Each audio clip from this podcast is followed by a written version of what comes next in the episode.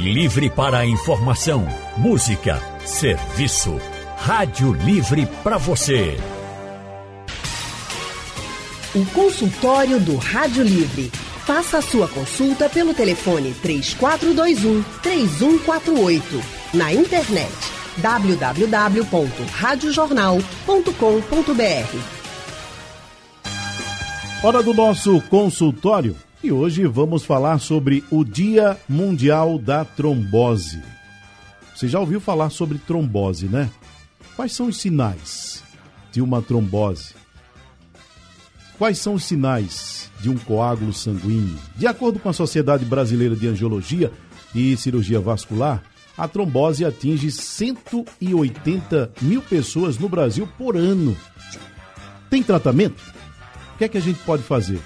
É sobre isso que a gente vai conversar agora com a angiologista e cirurgiã vascular Beth Moreno. Ela é especialista em cirurgia vascular pela Sociedade Brasileira de Cirurgia Vascular.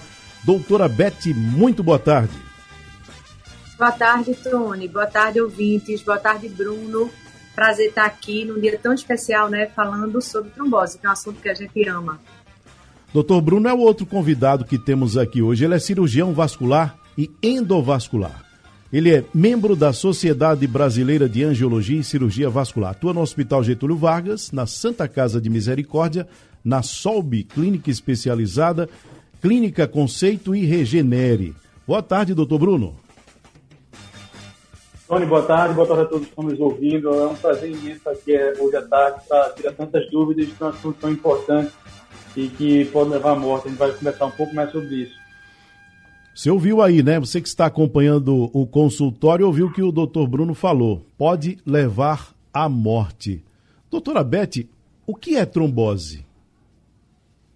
Trombose, Tony, é quando acontece a formação de um coágulo dentro de um vaso. Então, a gente pode ter trombose nas artérias e a gente pode ter trombose também nas veias. O tema que a gente vai abordar hoje é a trombose nas veias, que chama-se trombose venosa profunda.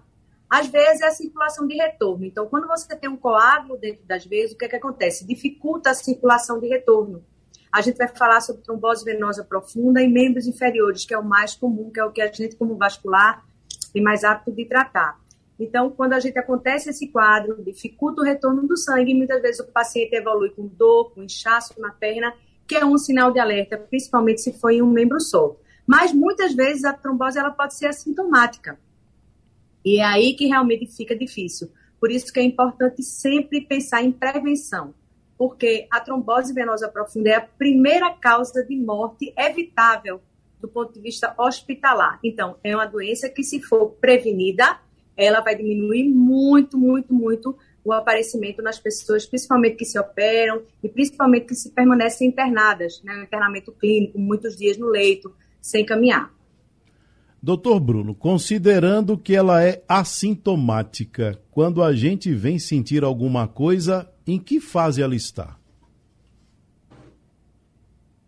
É, Tony, a, a, trombose, ela, ela tem alguns sintomas iniciais, como dor, inchaço e às vezes vermelhidão. Então, quando a gente vai sentir alguns a, a, os primeiros sintomas, né, os, é, os primeiros sinais de trombose, a trombose ela pode estar localizada apenas a imensa maioria das tromboses elas acontecem na panturrilha ou nos membros inferiores. E, e é muito mais comum a gente é, diagnosticar a trombose ainda quando ela está localizada. Mas há situações que não são tão incomuns também, em que esse trombo, essa formação desse coágulo, ela, ele, ele migra, ele sai da, da perna, com, é, ganha novamente a corrente sanguínea, vai até o coração e do coração chega até o pulmão. Isso é o quadro de embolia pulmonar.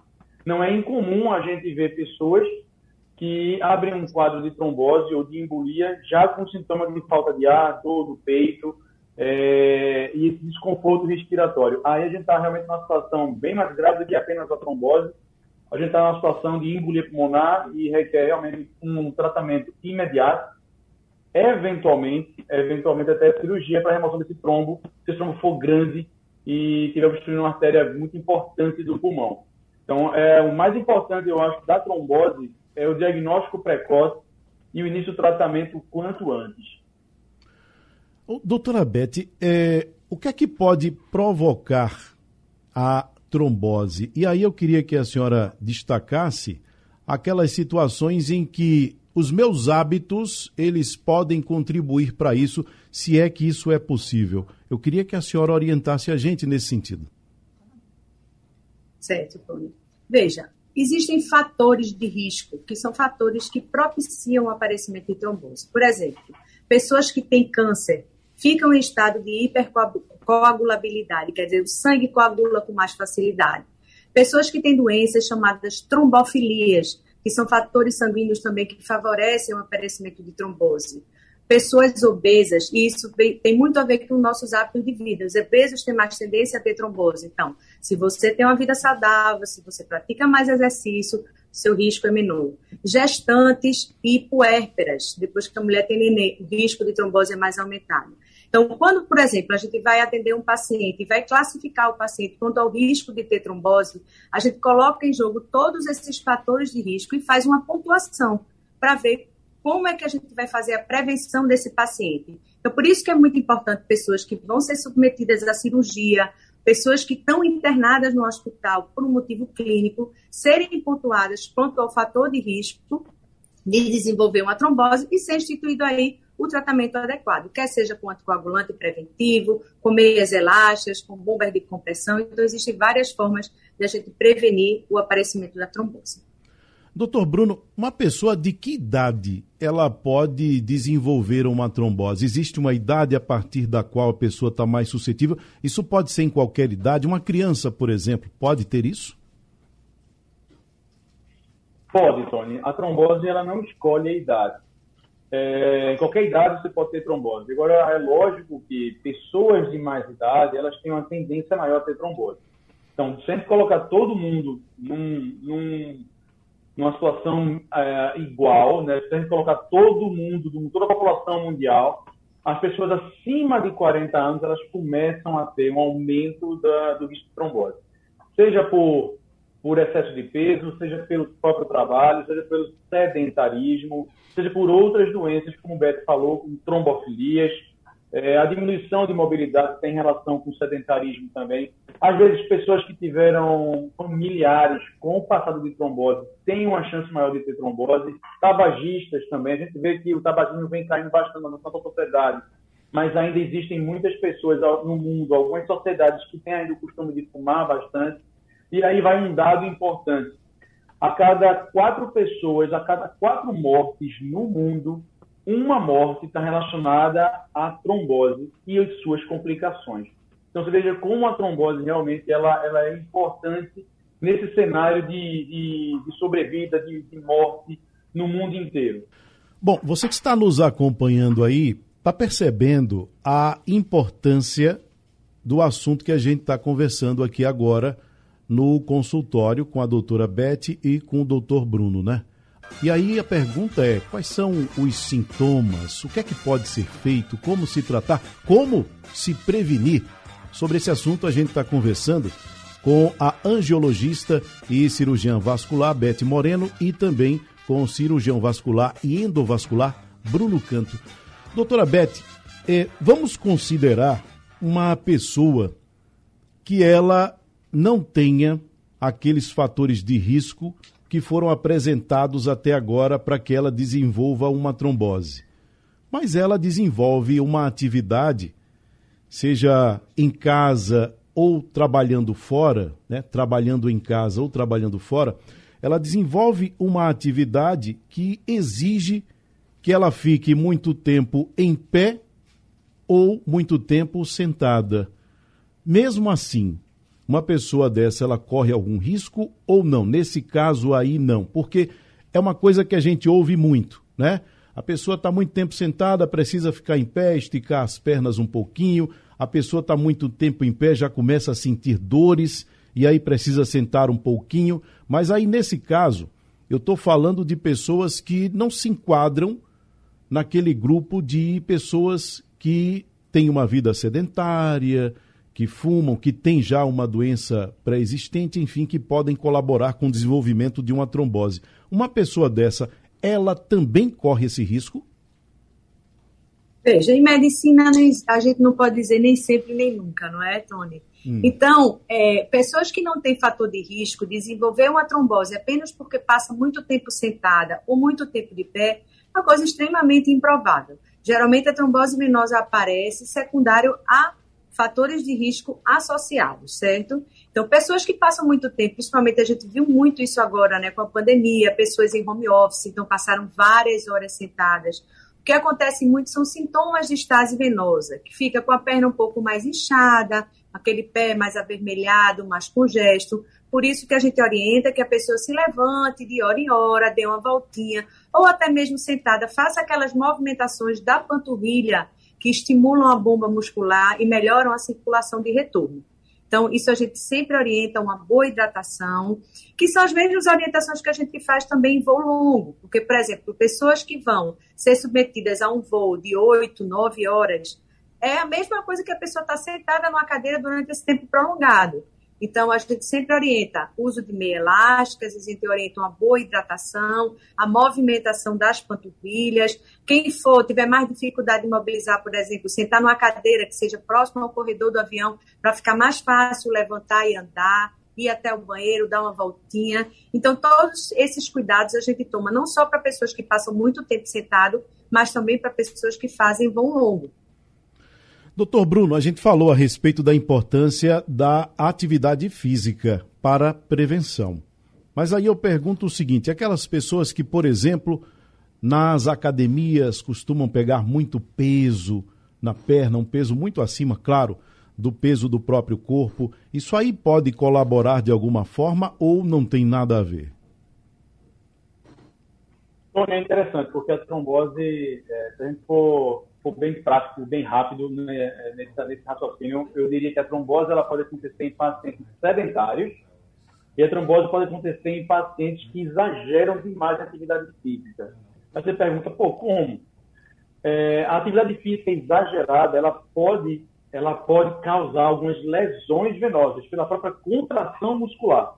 O músculo contrai tão, tão forte que ele acaba lesionando a parede da veia e isso pode levar à trombose ou até o músculo fica tão contraído que ele deixa de, de passar o sangue pelas veias que estão dentro desse músculo, e aquele sangue que não passa, a, a, aquele, a, aquela veia que não deixa passar o sangue, ela termina retesando, prendendo o sangue e acaba tendo a trombose. É preciso, é preciso que a gente entenda, e assim, talvez o, o, o ouvinte ele entenda melhor, que a trombose ela tem basicamente três grandes pilares para acontecer seja estase venosa, ou seja, paciente que está acamado ou paciente que está sentado. Beto falou muito bem agora sobre viagem, sobre o home office que aconteceu a, na época da pandemia, do lockdown.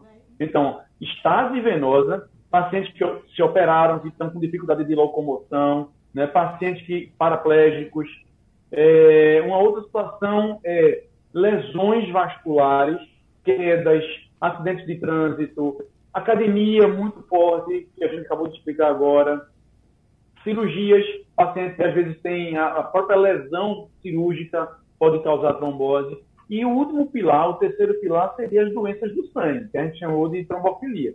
As trombofilias elas podem ser tanto é, hereditárias, são carregadas geneticamente, como podem ser trombofilias é, adquiridas, como por exemplo gravidez, aquele período após o parto, é onde acontece a maior parte da, das tromboses em mulheres, é, pacientes que têm tabagismo ou até uma, uma doença a, neoplásica como câncer em atividade. Então, são, uma, são trombofilias adquiridas. Então, se a gente imagina que o cara, que a pessoa, não digo nem o homem, né? a mulher também, hoje em dia está tá, tá ficando mais forte que os homens.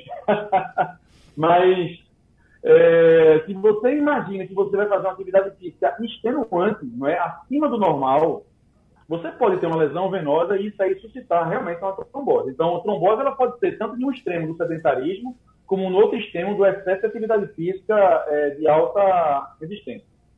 Doutora Beth, quando a gente vai falar de cuidado com a saúde, uma coisa que a gente não pode esquecer de mencionar é a questão da boa alimentação.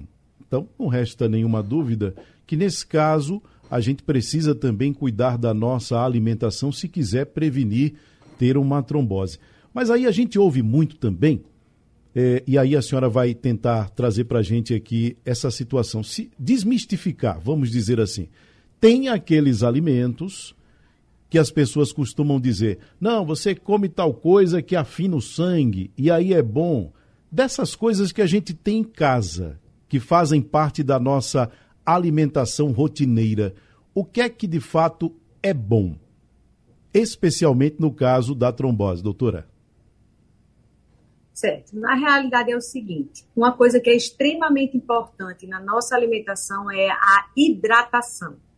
Então, a hidratação, a gente manter sempre o nosso organismo hidratado, porque parte do nosso sangue, da viscosidade do nosso sangue, está relacionado com a quantidade de água que a gente ingere. Então, a alimentação é muito importante a parte da hidratação. Em relação a alimentos, pessoas que tomam anticoagulantes, principalmente os anticoagulantes que são derivados da vitamina K, né, que é o Marevan, mais conhecido. Então, tem interferência sim com alimentos. O alimento pode alterar a função da medicação. Agora, realmente, não tem alimento que você indique, olha, vai comer X alimento isso aí vai prevenir de você ter uma trombose. Não. Mas pessoas que usam esse tipo de anticoagulante realmente tem que ter cuidado, porque o anticoagulante pode interagir com alguns alimentos. Alimentos com folhas verdes, principalmente, que são alimentos ricos em vitamina K, então, esse parênteses em relação à alimentação existe mais para esse grupo que usa esse tipo de anticoagulante, que não é mais atualmente o que a gente usa. A gente usa quando o paciente, logicamente, tem condições de comprar anticoagulantes que não interferem em nada com a medicação, que são os novos anticoagulantes orais. Doutor Bruno, no início da nossa fala, a gente mencionou o fato de ser uma doença silenciosa.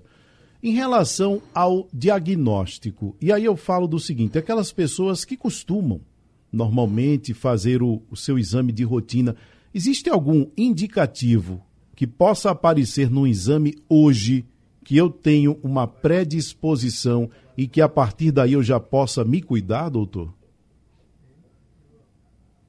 Tony, não, a trombose é uma doença muito aguda, né? É, ela está bem agora, de repente você desenvolve trombose.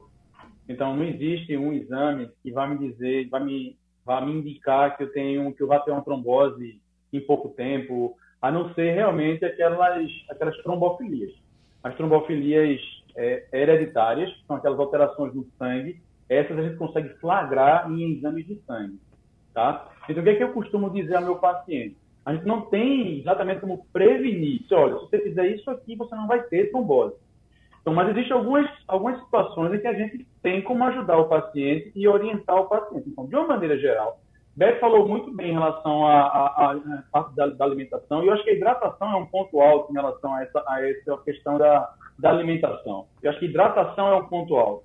Mas, assim, além disso, uma dieta leve, uma dieta saudável, aquela, aquele, aquele churrascão pesado, aquelas comidas mais gordurosas, é, isso aí, isso aí, assim, lógico, se você comer, não é, não é que ter trombose.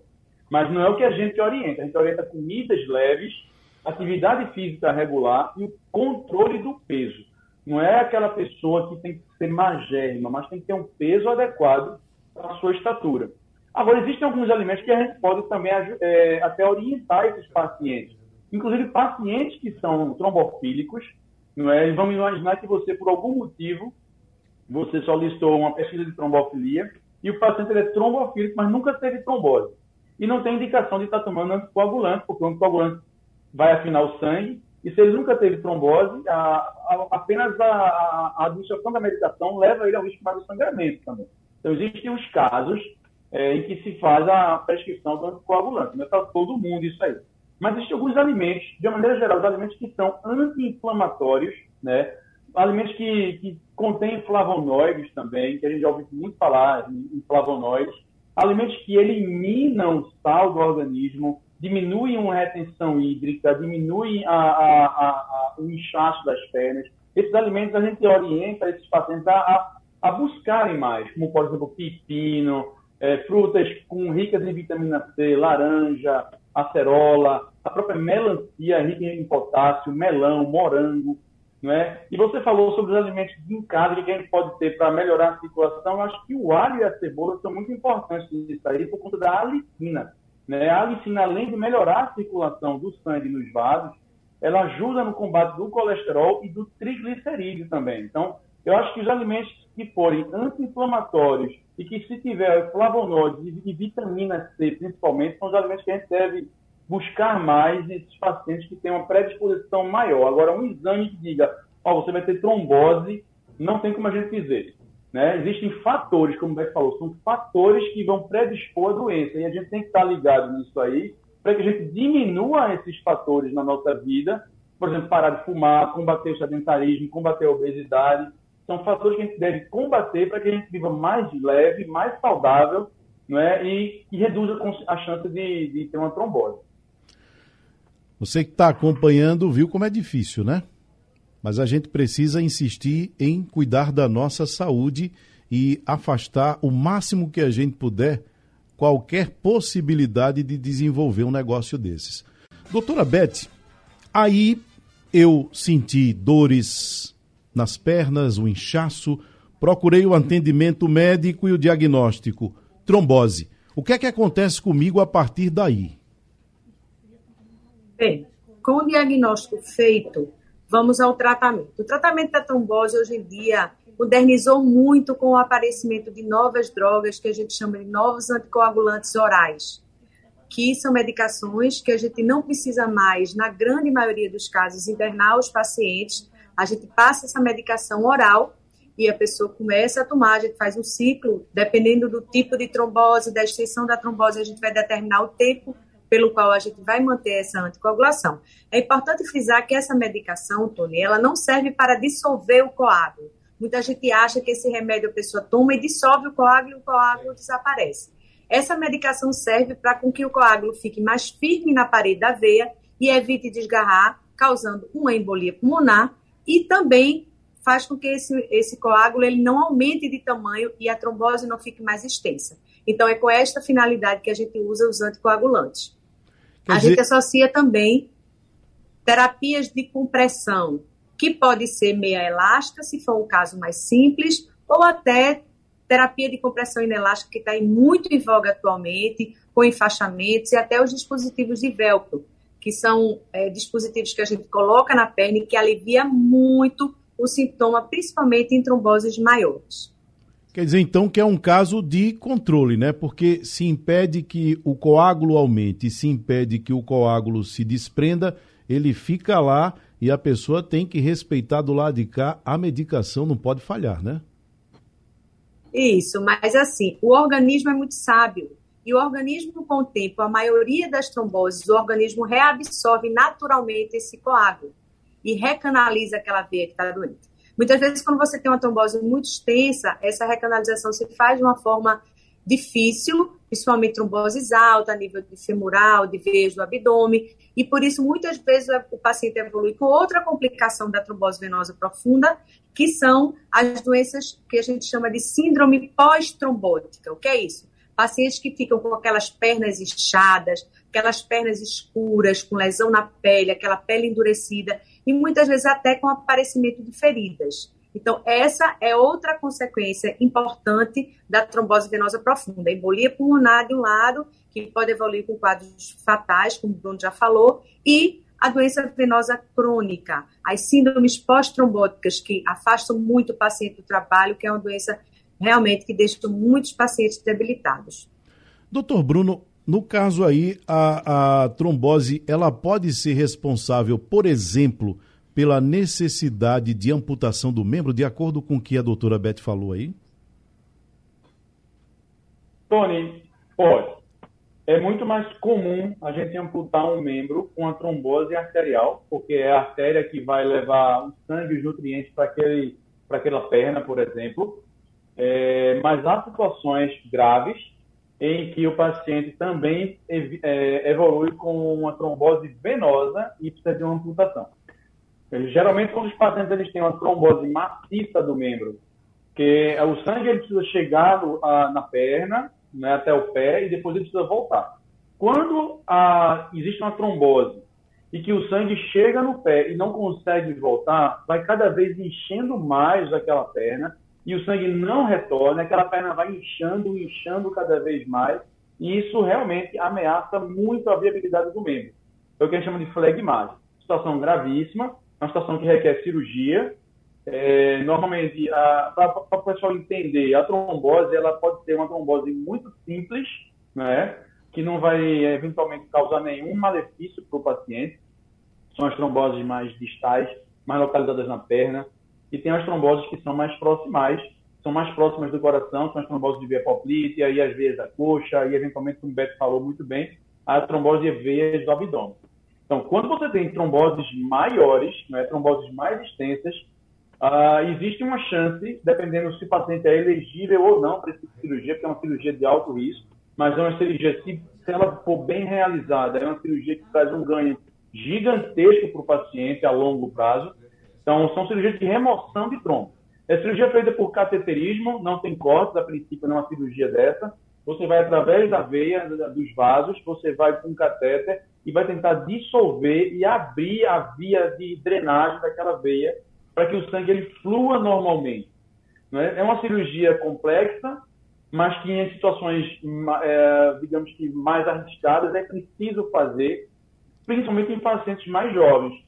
Você está pensando que um paciente jovem, sei lá, 20, 30, 40, até 50 anos, tem uma trombose alta, ou seja, uma trombose de uma veia importante, se a gente apenas trata esse paciente com, anticoagulante oral, esse paciente ele pode evoluir em 30% das vezes, como o Beto falou também, com a síndrome pós-trombótica para a gente minimizar a, síndrome, a chance dessa síndrome pós-trombótica, a gente tem que fazer, além da coagulação, a remoção cirúrgica desses coágulos. Dessa forma, a gente está realmente ajudando o paciente a evitar essas complicações que podem chegar até uma ferida crônica, né? aquelas pernas inchadas, escuras, como o Beto falou, e que vai levar em último grau a abertura de úlceras crônicas do de estado.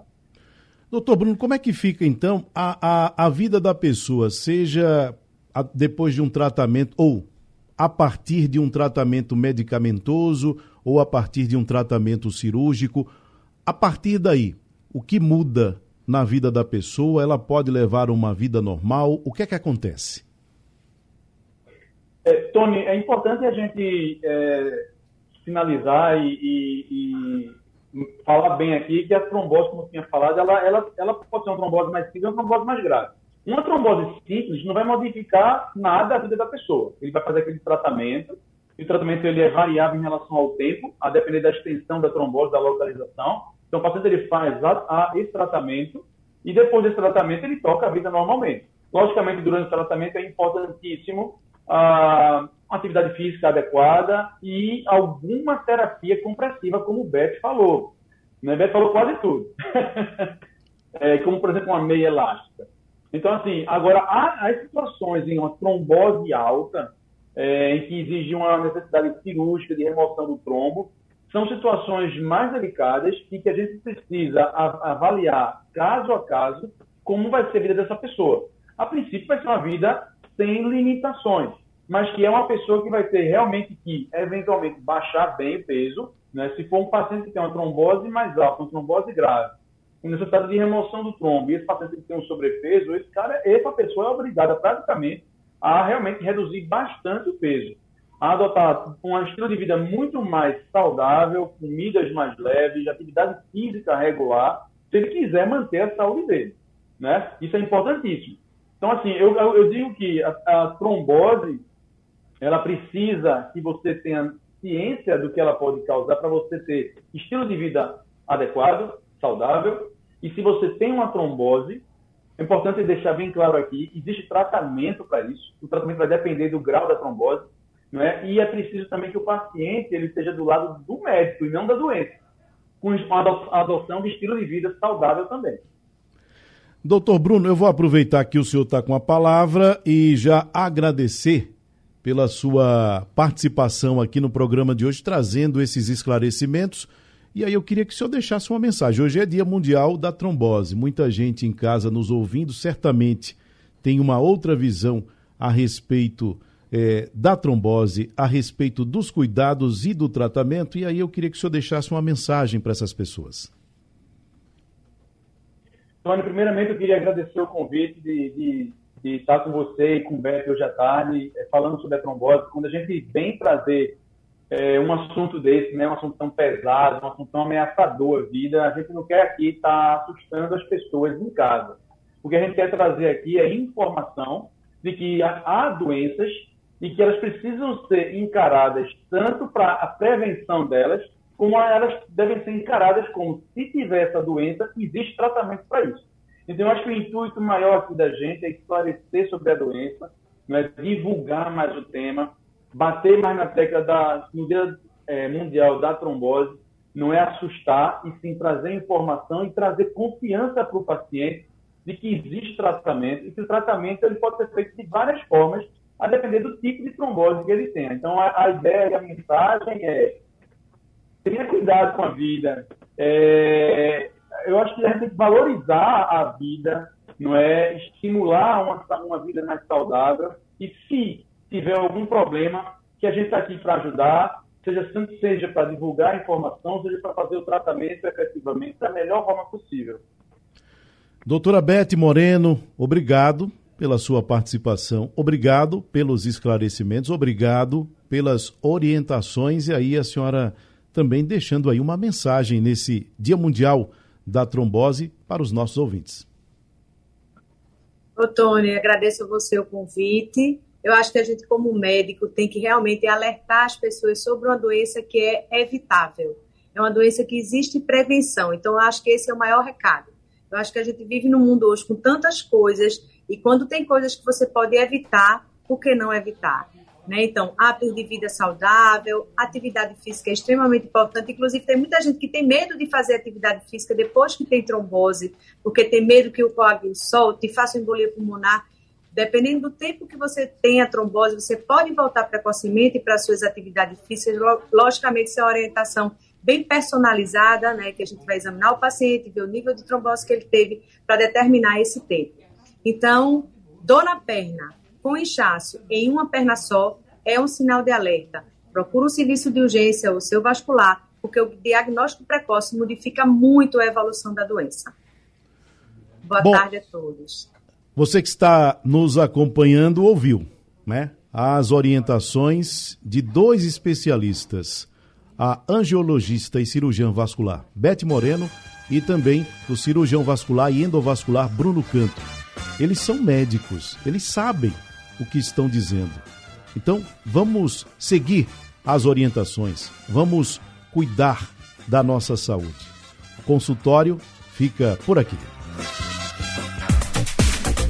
E o Rádio Livre também fica por aqui. A gente volta amanhã, às duas horas da tarde, com muita informação e prestação de serviço. A produção é de Gabriela Bento. Trabalhos técnicos de Big Alves e Edilson Lima. No apoio, Valmelo. A direção de jornalismo é de Mônica Carvalho. Com um time desses, até eu faço. Sugestão ou comentário sobre o programa que você acaba de ouvir, envie para o nosso WhatsApp 99147 8520.